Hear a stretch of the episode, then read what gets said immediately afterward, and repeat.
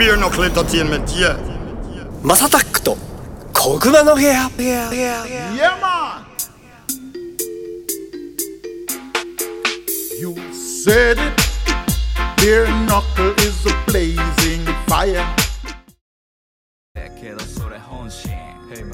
はい皆さんおはようございます。こんにちはこんばんは。お疲れ様です。おやすみなさい。ハイタイムズの MASSATTACK です。この番組はですね今注目されているトレンドやニュースなんかを取り上げて毎回ポップにおしゃべりを提供していこうというものです。お手軽に聞ける長さくらいの配信をこれからもどんどんアップしていこうかなと思っております、えー5月の14日ということで今日は母の日でございますね。まあ母の日にちなんで今回は、えー KW さんのスペシャルバージョンということで、まあ、今回完結編となります。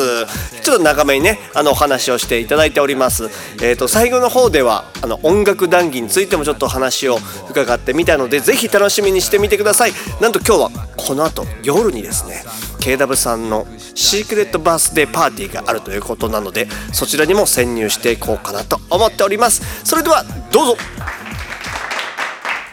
この先の大胆予想みたいになっちゃうけど、まあおそらくだいぶグローバリストは力が弱まってる気はしてる。もうちょっとした崖っぷちというか、だからここまで強引な手を使うのかなと。焦ってる。焦ってる。ね。うん、でまあその根拠としては例えば、まあ、今その G7 がウクライナとロシアのことでウクライナ支持に回ってるけども、逆でいうそのブリックスブラジルロシアインドチャイナシンガポールかな、の方が全国民合わせた数がもう何十倍も多いのね。その上あのーその人たちは今回ロシア派なの。だからまあ反反反 G7 反 NATO 的なスタンスを取ってるわけ。でそっちの方で基軸通貨的なものを今作ろうともしてるっていう話だしでもそれはなんかまたビットコインとかデジタルコインでっていう話だからまたそこをちょっと違うレイヤーがまたあるんだけども、まあ、そういうのもあってとにかくその西側とか、いまあ、アメリカ欧米の その金融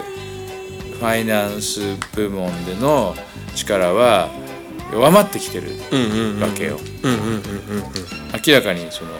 アメリカのドドルで全て流その取引してたものが他の通貨でも良くなるってことになってきてるんででそれを考えるとまあその二極化する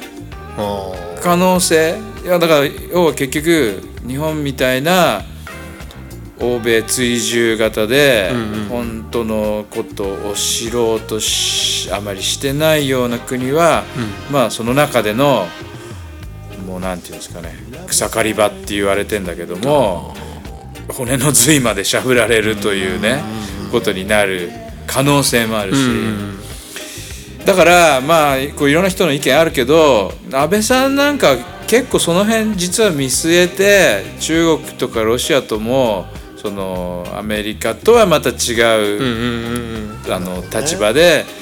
関係性を築いてたんじゃないかなっていう気もしてるので。確かに。あのよく言ってた地球儀を俯瞰する外交っていうのがそれです。なるほどね。ただ見た目的にはなやっぱそのアメリカ追従型には見えるから。どうしてもそうなりますよね。そうなるからね、でその安倍さんも半分オバマ時代で半分トランプ時代だから、そのアメリカの思惑もね確かに確かアメ日本に要求してくるものもだいぶ変わってたと思うから、そこでのね安倍さんがどこまで自分の信念なのかは分かんないけども、でもまあそのロシアとアメリカをいわゆる天秤外交みたいに見せてたのはこれ間違ってなかったなと。間違ってなかったと思うけどね。特にあそこまでトランプがっちりしたのも要は他との交渉がしやすくなるためだと思いますね。うん、でトランプの心もそれに掴んだから掴みましたね、もう日本にこんななんかあのなんていうの？自国ファーストの元首が現れたんだ、まあ多分そんなに日本のこともね知らなかっただろうし。ね。あんまあの関心もない国だけども、まあ、同盟国だし、日本あアメリカの兵隊たくさんいて、アメリカにそれなりのお金を払ってきてるとかいう話は知ってるから、まあその、まあ、言ってもトランプも経済人だからさ、80年代90年代とかはさ、はいはい。はいそれこそ日本のね不動産なんかをこうニューヨークで、そうですね。ちょっと面白くねえと思ってはい。見てたとかあると思うのうね、んだからすごくあの日本っていう国がどういう国かっていうのを知らなくても、まあ、日本がお金がそれなりにあるとか、能力が高いとかっていうのはどっかで分かってたと思うから、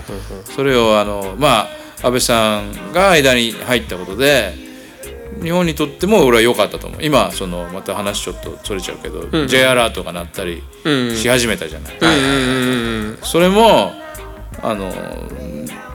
実は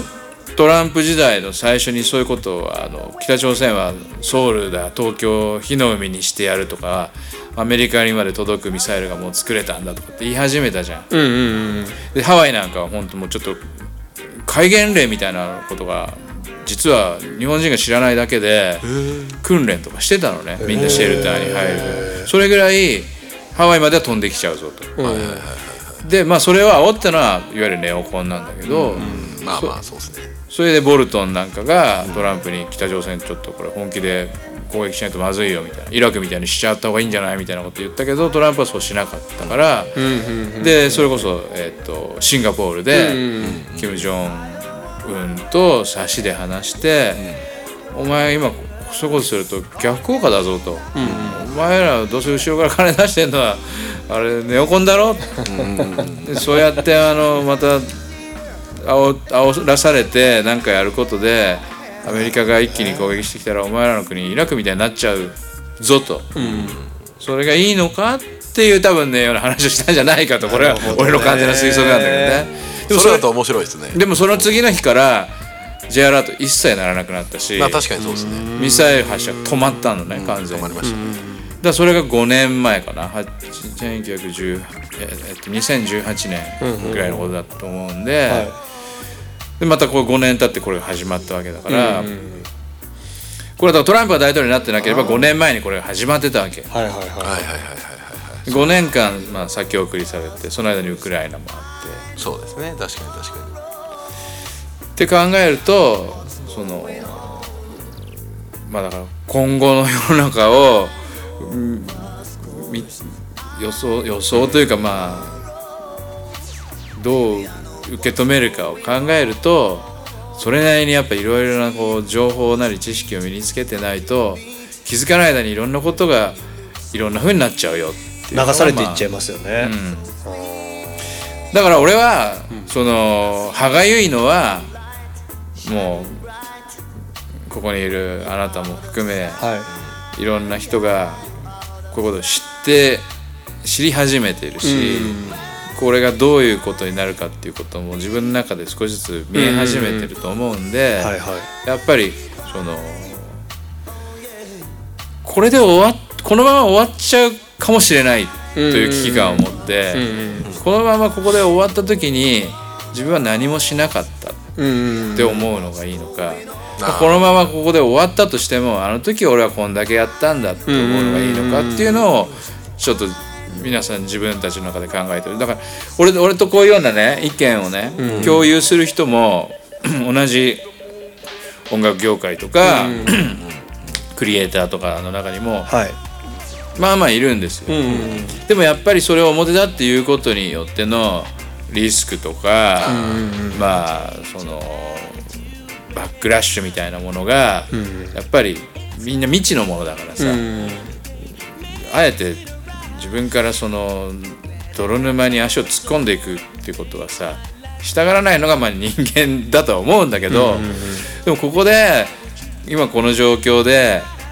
自分が知ってることを知っていながらも何もそれをこう他の人に伝えようとうんしてないっていうのは後で後悔じゃないかなと思って。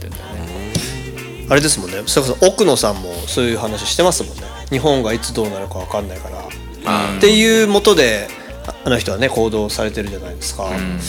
まあそれはあながちちょっと大げさな話でもないかなともやっぱり思うし。日本完全に売りに出てて、国も国の資産と国民を差し出すことで、一部のエリートが一歩上に抜けるっていうことを、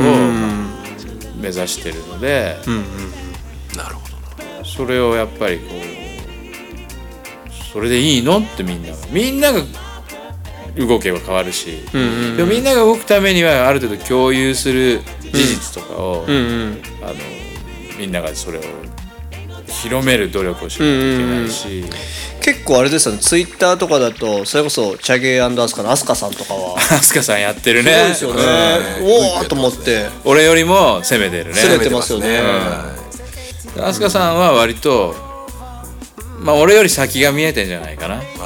まあそのそれがそうなるかどうかは別としてきっとこれがこうなるっていう想像は俺より先を言ってると思うな、あの感じを見ると、リトルフロムキックザカンクルリリックキックしてぶん殴るベアナックル語源とかニュアンスは別なのかもしれないけど、ヒップホップでもその俺が好きな時代のラップだとブラン・ヌビアンとかさ、いて、はい。で彼らが何が俺がそのメッセージとしてすごい評価してるかっていうと、そのやっぱ All for one, one for all っていう、なんかラグビーとかラグビー。で使われる言葉だけど、まあ、それイスラムの5%でも使ってたらしくて。まあ、全てのために一人がいて一人のために全てがいるはい。みたいな考え方。Each one teach one each one teach one、そうそう。お互いに教え合うみたいなね、そういうのをやっぱり大事にすることが本当のヒップホップの良さだったわけだしで今そのヒップホップももうなんかピップポップみたいなものになっちゃってるから、あのヒップホップの原型をとどめてると俺はあんまり思ってないんだけど、スピリットは残ってると思うんだけどね、でもそのスピリットとメンタリティはまた別でメンタリティはだいぶ形を変えちゃったと思うからまあもうちょっとそのヒップホップに元に戻ってほしいなっウェイクアップ的なやつもなないですもんね最近はやっぱり。リズムの上で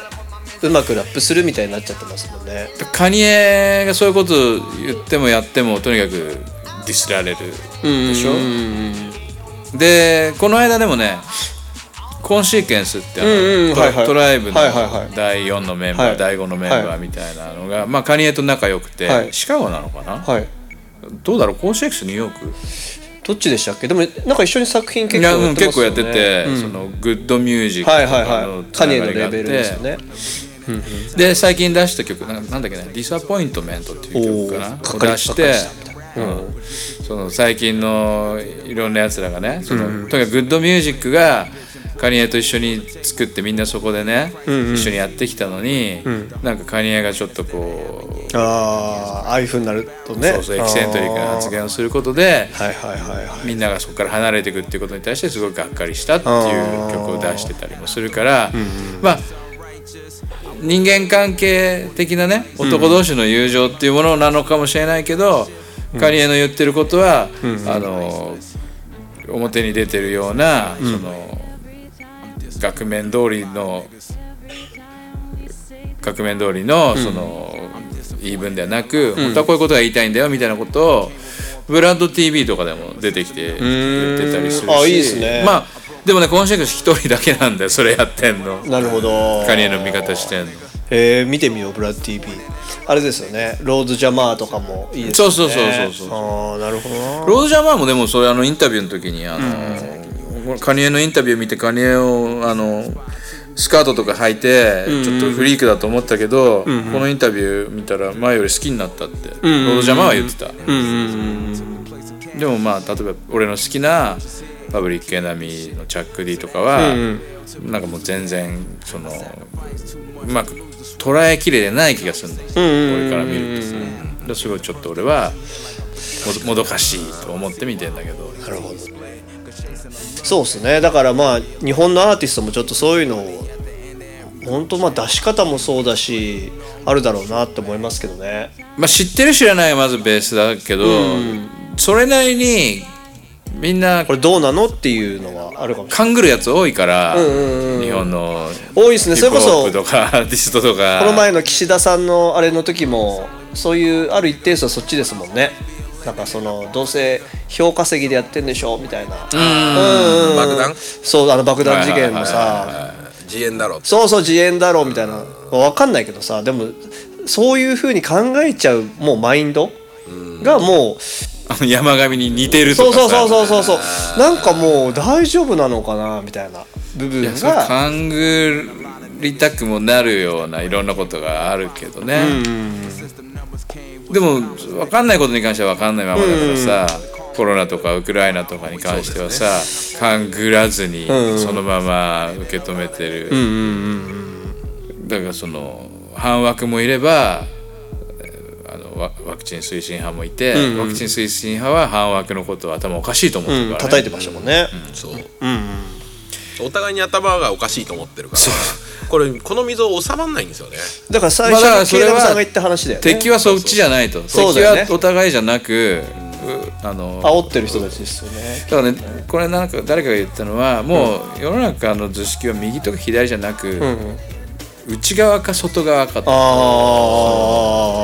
そのエリート側の中にいるやつかそうじゃないやつか。あはあはあはあはあ。そっちか。判断するべきで、ん。自分たちはまあだからパーセントに対して99%っていうものがあったんだよ、あったのに、それがいつの間にかこう真っ二つに割れちゃってるっていうことを、はいはい。みんながもう一回ちょっと思い出すのがいいと思う。いや本当にあのこのままねあのさっきの LGBTQ 問題とか、まあその昆虫食もいろんなね価値観のあのグローバリズムによってこう、全部全世界にまばら巻かれようとしてるじゃないですか、それやると絶対イスラム教国家とか中国とか絶対反発するから、ちゃんと GPT もそうだと思うんですけど、これ第二次世界大戦の時のあの国際状況にすっごい似てくるんですよね。ブロック経済ってよく言われてるじゃないですか、植民地だけでこう経済しだして、あれの情勢が固まってきちゃうんで、まあ良くない。まあ本当に慶太さんがおっしゃられるように良くない状況にはなっていくので、ね、本当にそれだけ考えないといけないですよね。歩み寄るというか、認めるというかですね。なんていうんですかね。なんかあれかなもう。だからまあググローバリストに対してのナショナグローバリズムに対してのナショナリズム、それぞれの国が自分たちの国家っていうものをちゃんと地に足をつけて 大切にして、で他の国もそれぞれみんなそれをやることで、お互いにお互いの国を尊重すればいいというまあ、インターナショナルな世の中がいいのに今はそれを全部一体化させようとする、グローバライズさせる方向に向かっていることが、まあ、それは思惑によって起起きてるわけだし、そのためにアジェンダっていうものがいくつも作られていて、それが一つ一つ一つ進められていることでどんどんグローバライズ、グローバルグローバル化してるっていう流れに対してはやっぱりそのナショナリズムが大事だと思うんだよね。本当はナショナリズムって、まあ、あのファシズムとは全然違いますから本当はいいはずなんですそうよそうそう、ナショナルってあのこういかにも国家主義みたいに言われるけど、ネーションっていうのは国民国家だから国はカントリーだし、政府はガバメントでしょ、ネーションは国民国家なんで、我々がみんなでちゃんと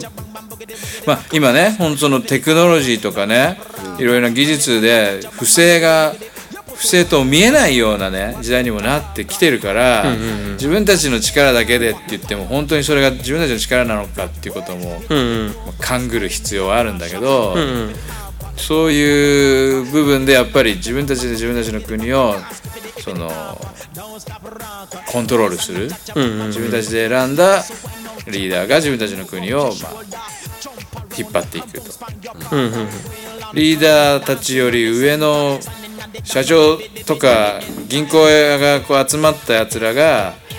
世界を全部一つの方向になんかこう舵を取ろうとしてるのは、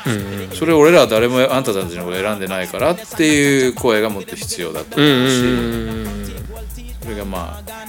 あアンチグローバリストとしてのスタンスかなとは思うんですけどね。今皆さんが聞いているのは「小熊の部屋 with マサタック」そんな感じ。KW シャインまだまだいろんなことを話し続けていくぜ。Yes 先生分断することで、まあ、不安定を生む、で分断両側に火に油注げばその分断はより過激なものになるし、その方が要は政府にとってそのエリートにとって民衆が団結するのが一番嫌だから。そう。ですね確かに確かに。あそれはそうあなるほどな。インターナショナライズすることの方がグローバライズされることよりも優先されるべきなんだけどインターナショナライズっていう言葉がいつの間にかなくなって、グローバライズグローバライズっていう言葉に置き換えられてからがトリッキーなあ確かにそうですね。もともとインターナショナルだったんですもんね。そうそうそう。確かにね。インターナショナルな世の中とかしたもんね。で国際協調っていう言葉を使うと、いかにもこうみんないい方向にみんなで仲良くしていこうって感じになるけど、結局それは内政干渉で、内政干渉っていう言葉を国際協調っていう呼び方に置き換えることでまたこれも世の中の人が惑わされちゃう。確かにな2000年ぐらいからですかねインターナショナルそうグローブ、うん。ね。それまでやっぱねどこのその銀行とか金融会社とかもインターナショナル部門っていうのがあったんだって、それがいつの間にかグローバル部門に名前が変えられてでそれもやっぱりいつの間にかそういうことをしているそのお思惑、悪巧みが裏にあるんだよね。年後か世界市民。その国境のない世界。っていうものをすごく美談として見せるじゃない。まあ確かになんかお花畑感あってそれが一瞬いいのかなとも思っちゃう。まあねその平和ってことかなみたいな。表向きの戦争の理由はそれだからね、でも表向きじゃない戦争の理由はやっぱりその要は経済的な奴隷を増やすそういうことですよね Wagwan! Now you're listening to Koguma the Head with my man Master Talk and Goats. It's your boy Capital T in the building. Peace out, yo. 何ができんのかなって今ちょっとずっと考えてていや隣の友達に言っていくしかないのかもね。だから SNS でうん発信していくといや僕らが、まあ、KW さんもすごい積極的にそれこそス,、ね、スペース使ったりとか Twitter 使ったりとかでバーッと発信してってるけどもちろんまあ SNS も使うんだけどやっぱこうやって会うともっと知れるじゃないですか。ね、こうやってさんが話してくれてああそなるほどね。分かりやすい。やっぱそういうことなんだ。って思うとやっぱうちの嫁とかとも話しててもイーロン・マスク頭おかしいんでしょっていうレベルになっちゃってるんでいやいや違うぞと。で一般人ってそうなんですよ。テレビしか見てなかったりとかそのテレビぜ見なくてもその普段見る LINE とか LINE ニュースとかなんかそう別に LINE ニュースディスってわけじゃないですけどそういうのとかししか見ない人ってトランプは口止め料払ったんでしょ？みたいな。いやいや。知ってるクリントンとかさみたいな。そうクリントンとかもっとよかったよ。オバマとかさブッシュとかさ見なさいよ。とかっていう話です。えー、なんで今こんな状況なの？ってやっとそれでなんでこういう状況なの？ってなるんですよ。だからそれぐらい結構一般人っていう言い方失礼だけどわ気にしてない人たちってそれぐらいの情報しかやっぱ入ってきてないんで。あとねやっぱみんなそれぞれ毎日生活することとか仕事でそれなりに忙しいから朝、大体の人が朝家出てさ、よ夜家帰ってくるわけでしょ、そうその間、まあ、ほとんどの人がその自分が、まあ、受け持ってる仕事をするわけだし、で帰ってきても本当に短い間にニュース見てちょっとご飯食べてお風呂入ってもうあとまあしてまた寝るみたいな、そんなにやっぱねみんなお俺らみたいに暇じゃないっていうか俺ら別に暇ってわけじゃないけど 俺らみたいに自分たちで自分のこの調べたいこととか、集めたい情報を、もうあのじ自由に集める時間がそんなにないから、だから言っていくしかないのかなって思いましたね。まず近い人とか、うん。だからだから本当はそれをやる立場の人それをやる、まあ係の人、例えば報道とかね、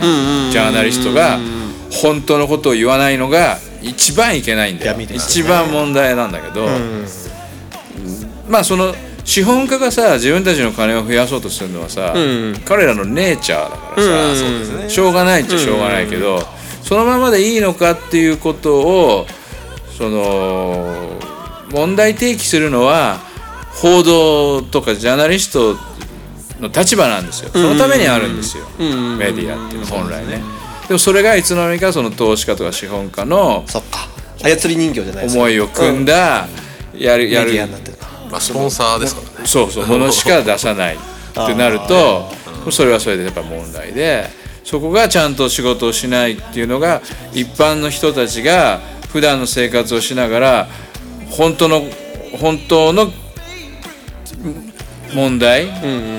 一番のその元凶というものとかを知るために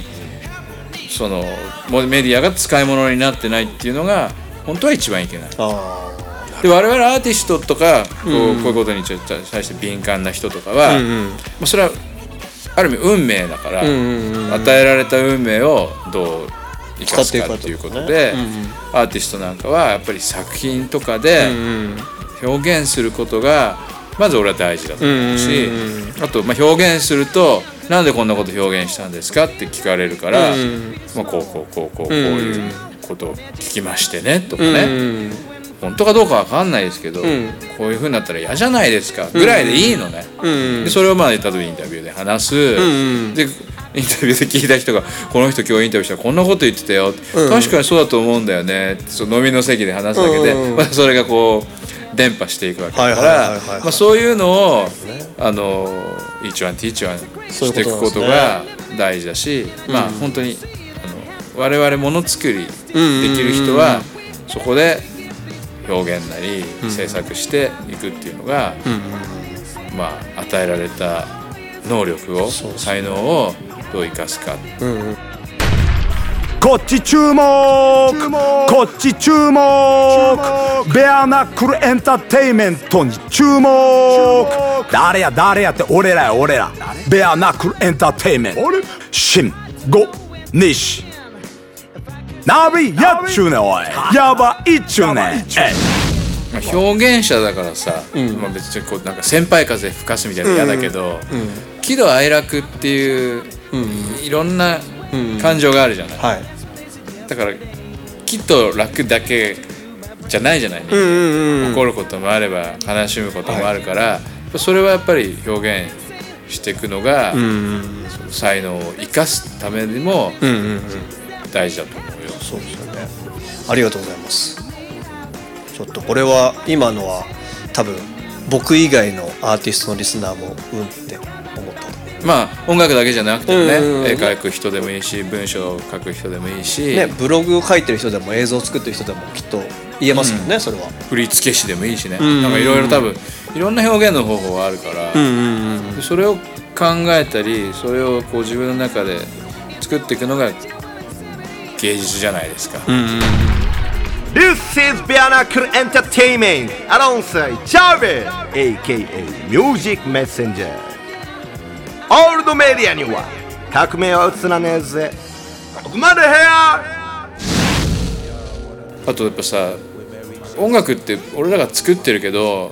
みんなのものじゃない、それこそ歴史で言うとさ、未来の人のためのものにもなるじゃん、60年代70年代の例えば反戦のね、時代のサイケデリックロックとかがあって、今見てもあこの頃の人たちやっぱ戦ってたし、表現してたしだからこういうアートが生まれてるんだ、ポスター見ても、曲聴いてもね、はいはい。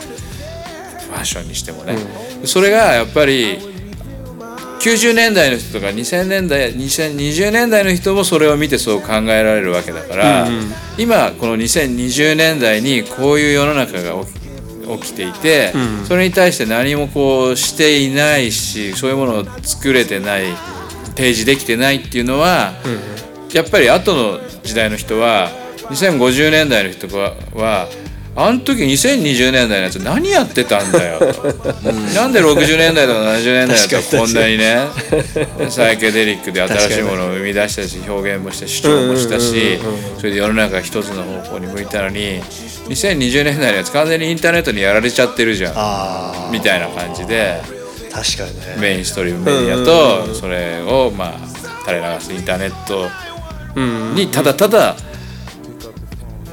獲物にされちゃってるだけじゃんっていうふうに言われかねないから。はいはいはいはいはその時にやっぱりあの時の2020年代でもこいつはやってたよねとかっていうふうに言われたいわけよ俺は。だからここまで生きてきてると思ってるし。それはやっぱりもっとみんなあのなんていうのかなその目の前にあるものをちゃんと見てそれを形にするっていうことをしないとただただそのこんなもん作ればかっこいいと思われるでしょ？こういうの作るとみんな気に入ってくれるんでしょ？みたいなものばっかり目指すとそれはアートではないと思うのね。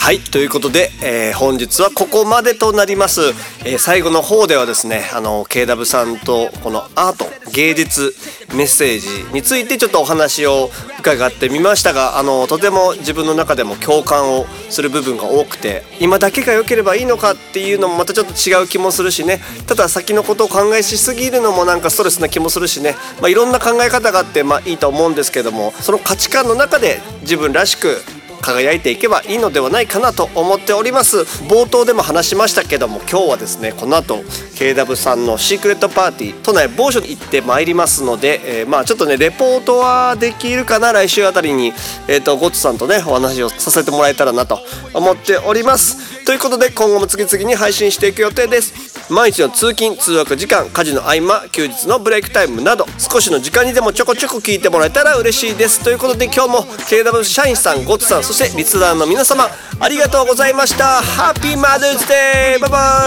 イ we living in. People keep on giving in, making wrong decisions, only visions of them dividends, not respecting each other.